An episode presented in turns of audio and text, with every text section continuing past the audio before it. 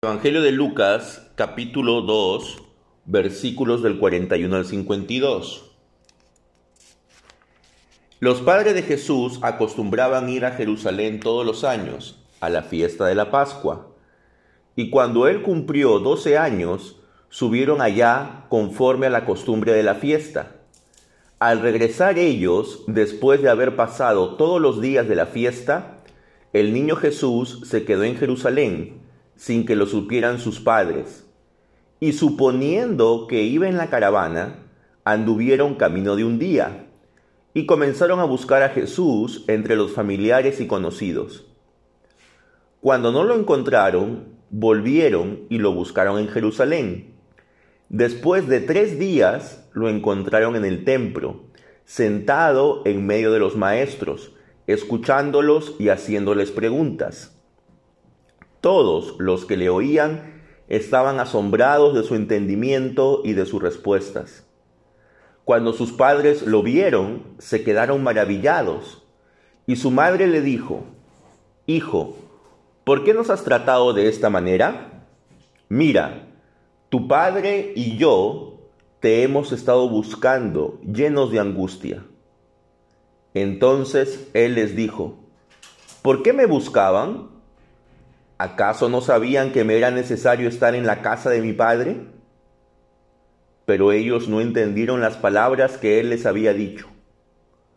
Descendió con sus padres y llegó a Nazaret, y continuó sujeto a ellos, y su madre atesoraba todas estas cosas en su corazón. Y Jesús crecía en sabiduría, en estatura y en gracia para con Dios y los hombres. Amén. En Lucas capítulo 2 empezamos a ver cómo era costumbre de la familia de Jesús el ir todos los años a celebrar la Pascua. Aquí ya hay una cosa que tenemos que tener en cuenta. Según Deuteronomio 16:16, 16, pueden ir ustedes chequeándolo en sus Biblias, dice, tres veces al año se presentarán todos tus varones delante del Señor tu Dios, en el lugar que Él escoja, en la fiesta de los panes sin levadura, en la fiesta de las semanas y en la fiesta de los tabernáculos. Y no se presentarán con las manos vacías delante del Señor. Entonces, la ley decía que tres veces al año todos los varones tenían que estar delante del Señor en el lugar que Él escoja, es decir, en el lugar donde estaba el, primero el tabernáculo y luego el templo. Ese lugar era Jerusalén. Entonces, tres veces al año decía la ley de que tenían que estar todos los varones. Pero como era evidente de que por razones de distancia no podrían estar todos, entonces luego se añadió una ley adicional en la que se decía que solamente estaban obligados los varones que vivieran a 25 kilómetros alrededor de Jerusalén. O sea, todos los varones que vivieran alrededor de 25 kilómetros de Jerusalén estaban obligados a asistir a estas tres fiestas. Aquellos que vivían más allá no estaban obligados. Sin embargo, vemos que la familia de Jesús, ellos asistían todos los años a la fiesta de la Pascua. Ellos no estaban obligados a ir. En primer lugar, porque vivían más de 25 kilómetros distantes de Jerusalén. Ellos vivían en Nazaret.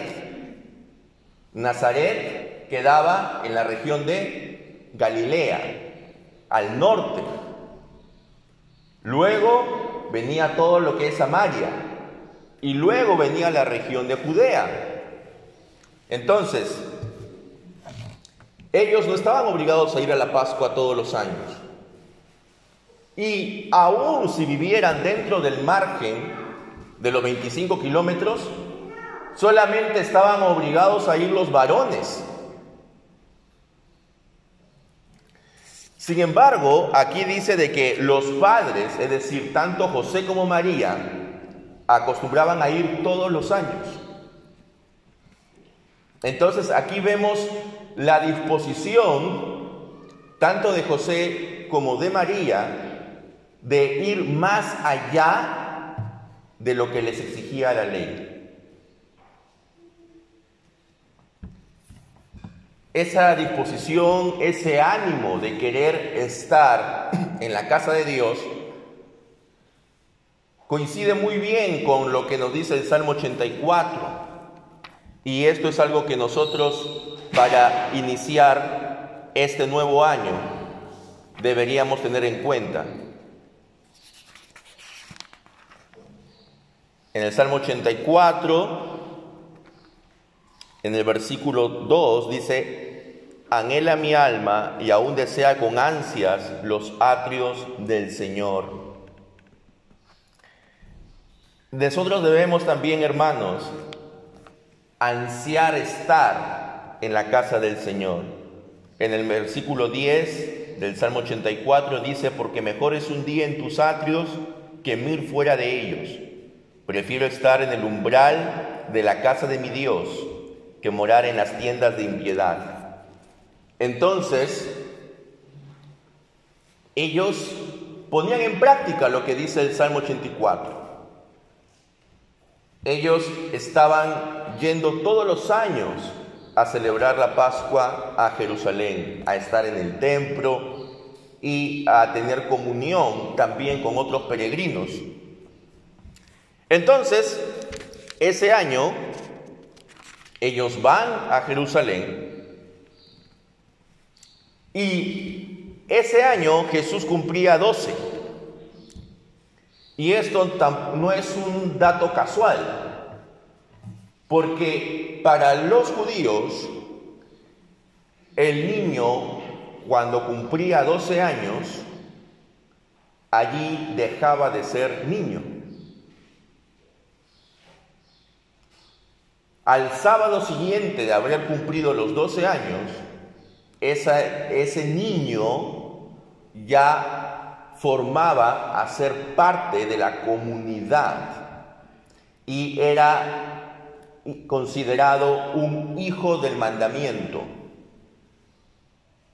Entonces, cuando cumple 12 años Jesús, ¿qué está indicando aquí? De que ya él era un hijo del mandamiento, él ya había dejado de ser un niño.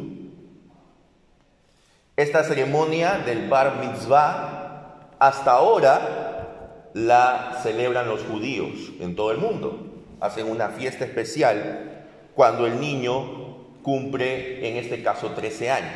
¿no? Pero originalmente era, cuando, era el sábado posterior a cuando cumplía 12 años. Entonces Jesús, en, esta, en este año especial, cuando él ya era un hijo del mandamiento, cuando él había dejado de ser un niño, cuando él ya formaba parte de la comunidad de la sinagoga, en este momento ellos van a la fiesta. Y la fiesta de la Pascua no solamente era un día, duraba toda una semana. Y cuando habían pasado los días de la fiesta, dice el texto, que Jesús se quedó en Jerusalén sin que sus padres se dieran cuenta. ¿Por qué ocurrió esto? Porque en la caravana de los peregrinos, en la caravana de los peregrinos no todos iban al mismo ritmo. Por lo general, las mamás con hijos pequeños, ellos, ellas iban adelante. ¿Por qué? Porque obviamente una mamá con un niño pequeño no va a poder caminar al mismo ritmo que un varón. ¿no? Ustedes saben que los niños pues eh, a veces hacen que se tengan que detener cada cierto tiempo. Entonces las mamás con los niños pequeños iban adelante y los varones y ya los, los niños ya un poco más crecidos iban atrás. Entonces todos se reunían ya en un pueblo a pasar la noche y ahí ya se agrupaban por familias y iban cada uno a su pueblo. Esa era la manera como estaban distribuidas las caravanas. Entonces, José y María suponían que Jesús estaba dentro de la caravana. Probablemente María suponía que como Jesús ya era un bar mitzvah, ya era un hijo del mandamiento, entonces ya no tenía por qué estar en el grupo que iba adelante con las mujeres y los niños. De repente él ya pensó que, ella estaba, que Jesús estaba atrás con su padre. Y su padre probablemente pensaba que Jesús todavía estaba en el grupo de su madre, adelante. Además que al ser una caravana grande, a veces posiblemente se formaban grupos dentro de la gente que tenía más o menos una edad similar. Entonces, eso no era preocupante para ninguno de los dos, porque cada uno de los padres pensaba que Jesús estaba con el otro. El problema fue cuando llegó la noche y entonces allí se dieron cuenta que Jesús no estaba ni con José, ni con María, ni tampoco con ningún familiar ni con ningún conocido dentro de la caravana. Jesús no estaba en la caravana de regreso. Ya ellos habían caminado un largo trecho. Y ahora, ¿qué hacemos? Entonces ellos tuvieron que regresar inmediatamente a Jerusalén para buscarlo.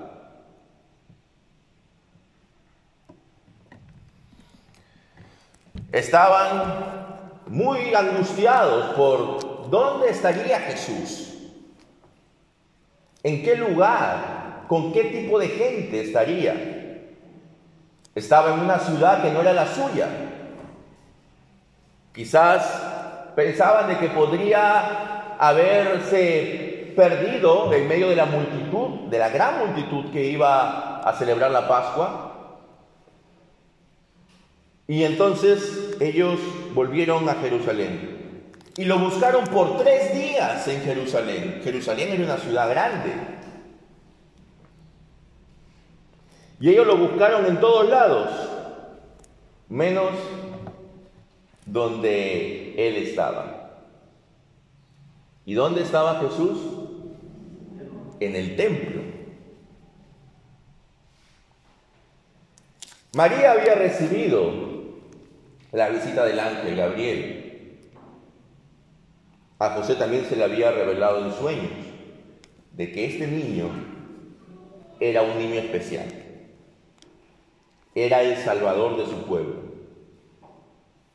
Era alguien que había venido por designio divino. Entonces quizás si nosotros tenemos un hijo, tuviésemos un hijo de esas características,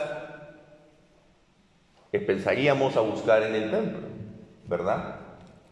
Pero era la desesperación natural de los padres de Jesús que ellos no se imaginaron que estaría en el templo. Dijeron, ¿cómo va a estar un niño o que ya está en la transición a, la adultez en el templo? ¿Qué va a hacer allí? Nunca se lo imaginaron. Cuando lo encuentran en el templo, estaba sentado en medio de los maestros, escuchándolos y haciéndoles preguntas. Normalmente los maestros de la ley, ellos estaban enseñando, ¿verdad? y la gente se ponía a sus pies para aprender, especialmente si eran jovencitos. Pero aquí dice de que Jesús estaba en medio de los maestros, no estaba sentado a los pies de los maestros, sino que estaba en medio de ellos. Estaba como un maestro más, escuchando lo que ellos tenían que decir, pero también haciendo preguntas. Un niño, un jovencito de Nazaret. Los maestros decían, ¿quién es este? ¿De dónde ha salido? Un jovencito de Nazaret haciendo preguntas y preguntas que nos dejan perplejos. Este no es hijo de ningún sacerdote, este no es hijo de ningún doctor de la ley, este no es hijo de algún noble, es hijo de un carpintero, de un artesano de Nazaret. ¿De dónde sacas esta sabiduría?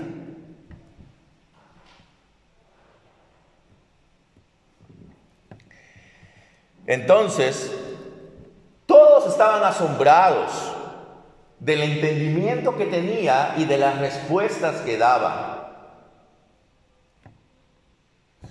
Cuando los padres vieron que Jesús estaba allí en el templo, ¿y qué pasaba? En el templo habían patios, patios grandes,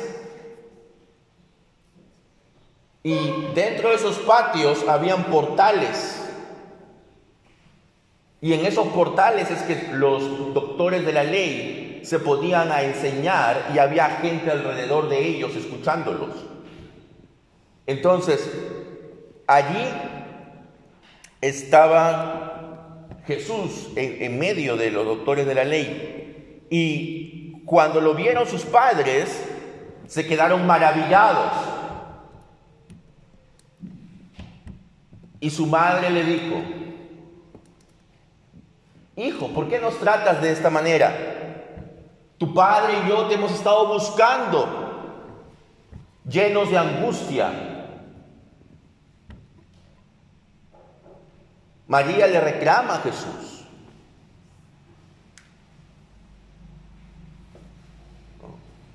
Y es una reacción natural. Porque si usted hubiera estado buscando por tres días, a, su hijo y no saber dónde está, evidentemente eso le produce una angustia, un temor. Y que ellos, bueno, uno podría decir, pero ¿de qué se atemorizaban? Si es que realmente ellos habían ya escuchado acerca del destino de este, de este niño, pues ellos tenían que confiar en Dios. Y ellos tenían que estar seguros de que, estaban, de que estaba en un buen lugar. Eso es en teoría, ¿no? En teoría nosotros podemos decir, no te angusties, no te preocupes, confía en Dios. Pero en la práctica muchas veces la ansiedad nos gana. Y eso es natural porque somos humanos, imperfectos. ¿Y cómo le responde Jesús a María? ¿Por qué me buscaban? ¿Acaso no sabían que me era necesario estar en la casa de mi Padre? Aquí Jesús le hace el cambio. María le dice, tu padre y yo te hemos estado buscando, angustiados. ¿Y qué le responde Jesús? Tengo que estar en la casa de mi padre. Es decir, tu padre, al que tú te refieres como mi padre, él es mi padre terrenal. Pero tengo otro Padre. Y ese otro Padre es el que necesita que yo esté aquí presente. Y aquí hay algo que debemos aplicarlo, hermanos, para nuestra vida y para este año que empieza.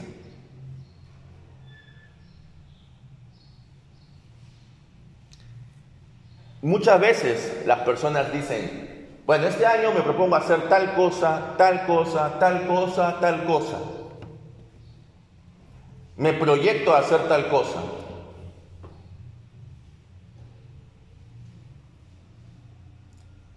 Sin embargo, no pensamos en lo que es necesario hacer. Nos ponemos en el plan de lo que yo quiero hacer, pero no en lo que es necesario hacer. ¿Y qué es lo que necesitamos hacer nosotros, hermanos? Necesitamos hacer la voluntad de Dios, lo que está registrado en su palabra. Porque si nos vamos a poner en lo que yo quiero hacer, probablemente algunas cosas van a estar lejos de lo que me es necesario hacer.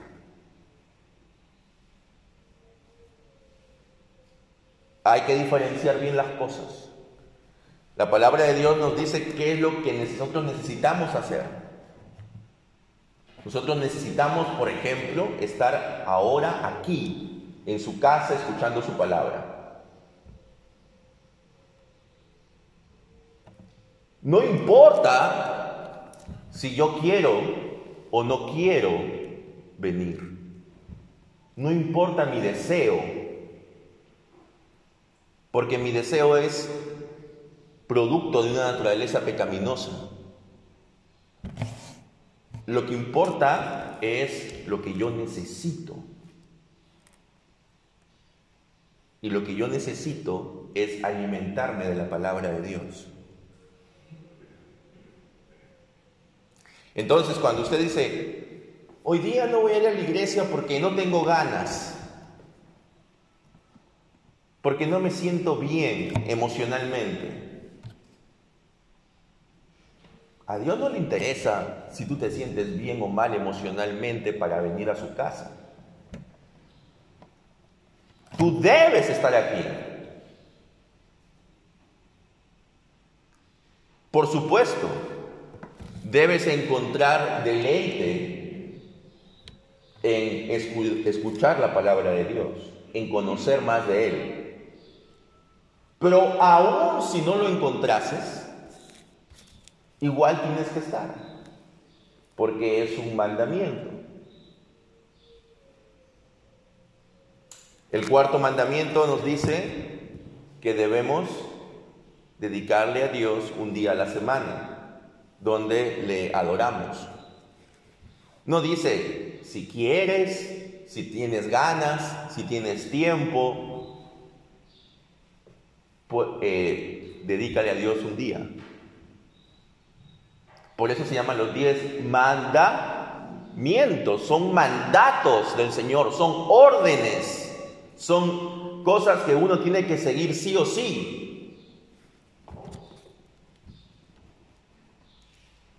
Entonces, es muy interesante la respuesta que da Jesús. Me es necesario estar en la casa de mi Padre. José y María en ese momento no entendieron bien lo que le dijo Jesús. Ya habían pasado 12 años desde el anuncio y realmente no podemos saber qué es lo que pasaba por su mente. De repente ya habían olvidado el anuncio profético que ellos habían recibido. Bueno, termina este incidente, ellos regresan a Nazaret y continúa sujeto a ellos. Jesús continúa sujeto a sus padres. Esto es algo importante también, porque un ser perfecto se sometió a seres imperfectos. Los padres de Jesús no eran perfectos y la reacción que tuvieron aquí lo muestra. Pero, a pesar de eso, Jesús se sometió. ¿Por qué? Porque era un mandamiento. El quinto mandamiento, honrarás a tu padre y a tu madre. Así también, hermanos, nosotros tenemos que honrar a nuestros padres. No importa si de repente ellos no son todo lo que nosotros quisiéramos. Igual tenemos que honrarlos. Y hay ahí una promesa de si los honramos. Entonces, Jesús, al ser un ser perfecto, Él se somete a sus padres, cumple con el mandamiento. Su madre va poco a poco reflexionando sobre estas cosas y al final de este texto nos dice que Jesús crecía de manera integral en cuatro áreas de su vida crecía físicamente, crecía en estatura, crecía intelectualmente, en sabiduría y conocimiento, crecía espiritualmente en gracia para con Dios y crecía socialmente en gracia para con los hombres. Entonces, el crecimiento de Jesús, y es el modelo de crecimiento para nosotros es integral.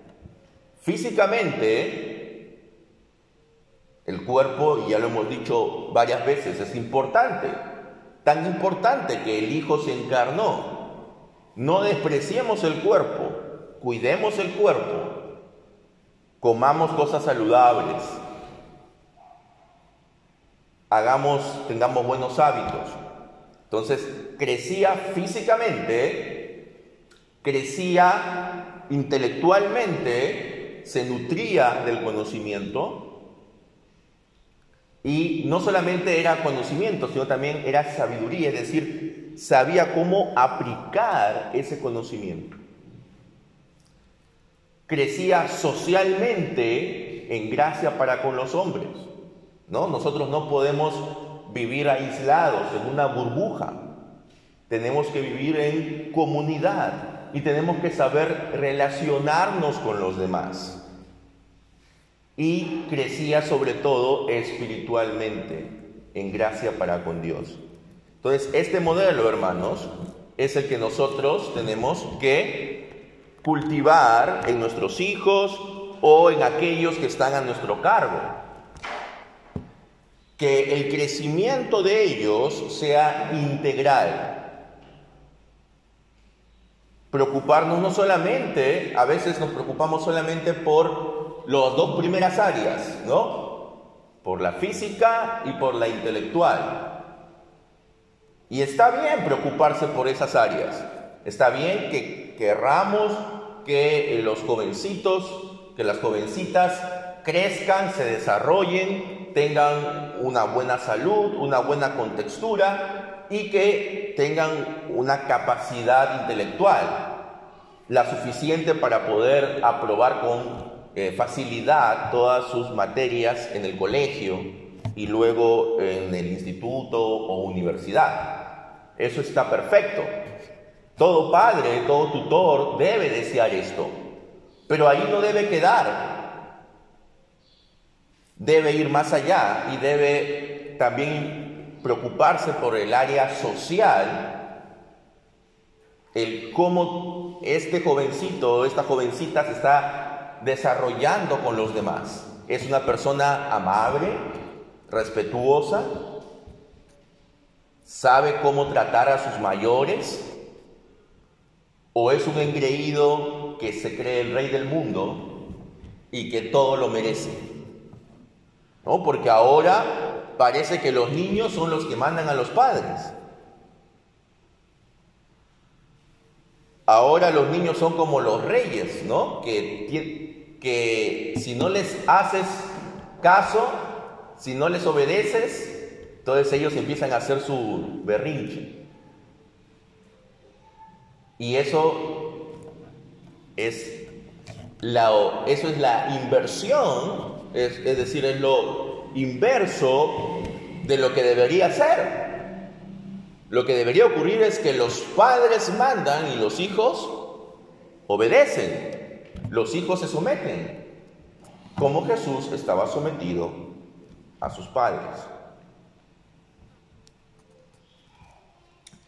Y el la última área es la más importante. Y es un área que a veces los padres descuidan, los tutores descuidan. Y es el área espiritual. Esto me estoy refiriendo, ojo, a padres cristianos. Los padres no cristianos evidentemente no les importa en lo más mínimo. Pero me estoy aquí refiriendo a los padres cristianos. Hay padres cristianos que se preocupan mucho porque su hijo saque buenas calificaciones en el colegio, que se preocupa mucho para que su hijo esté bien nutrido, tenga una buena alimentación, incluso a veces lo pueden matricular en programas extras, ¿no? Artísticos, deportivos, etcétera, quieren que tenga un desarrollo integral y eso está perfecto. E invierten bastante en eso. Pero no les importa si su hijo está aprendiendo de la palabra de Dios. A lo mucho, si son cristianos, si van a la iglesia, que el hijo esté ahí una hora en la escuelita bíblica. ¿Ustedes creen que una hora a la semana es suficiente, hermanos, para que ese niño o niña o jovencito aprenda de Dios? Por supuesto que no. Una hora a la semana simplemente es una ayuda que da la iglesia. Pero es responsabilidad del padre y de los tutores el enseñarle a sus hijos de la palabra de Dios. Entonces, ¿lo estamos haciendo, hermanos? Aquellas abuelas que están en cuidado de los nietos, ¿Estamos haciendo esto? ¿Estamos enseñándoles la palabra? ¿O estamos pretendiendo que el celular les eduque? ¿Cuál será el futuro de estos niños? Si solamente nos preocupamos por lo intelectual y por lo físico y por ahí por lo social, ¿En qué nos diferenciamos de los padres que no son cristianos? De los tutores que no son cristianos. En nada. Porque se supone que todo padre quiere que su hijo se desarrolle en estas áreas.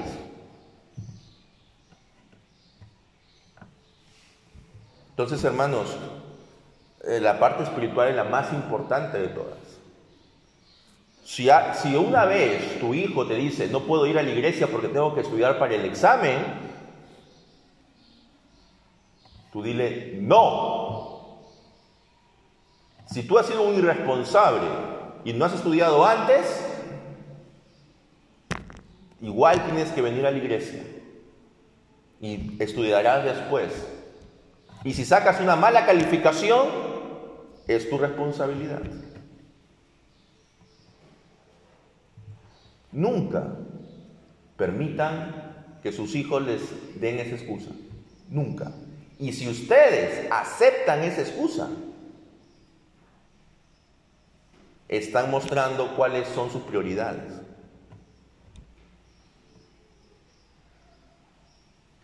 Entonces, hermanos, este crecimiento de nuestro Señor debe ser el modelo del crecimiento de todos los hijos del pacto, de todos los hijos cristianos. Hay muchos niños por aquí, muchos adolescentes que no conocen a Dios, que sus padres no conocen a Dios. también nosotros debemos tratar de involucrarnos hasta donde se pueda en su enseñanza. Tenemos una responsabilidad con ellos. Por supuesto, no somos sus padres, no somos sus tutores legales.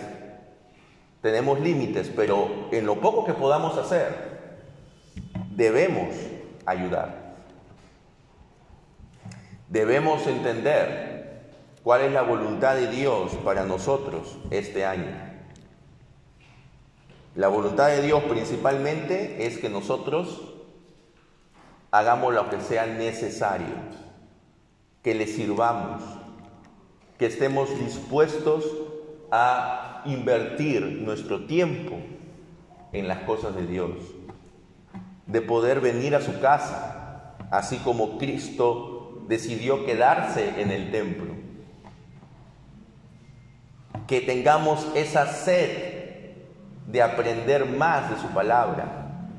Entonces, hermano, antes que te propongas cualquier otra cosa este año, proponte eso, conocer más de Dios y de su palabra. Y que Él nos guíe y nos fortalezca durante todo este 2022. Amén.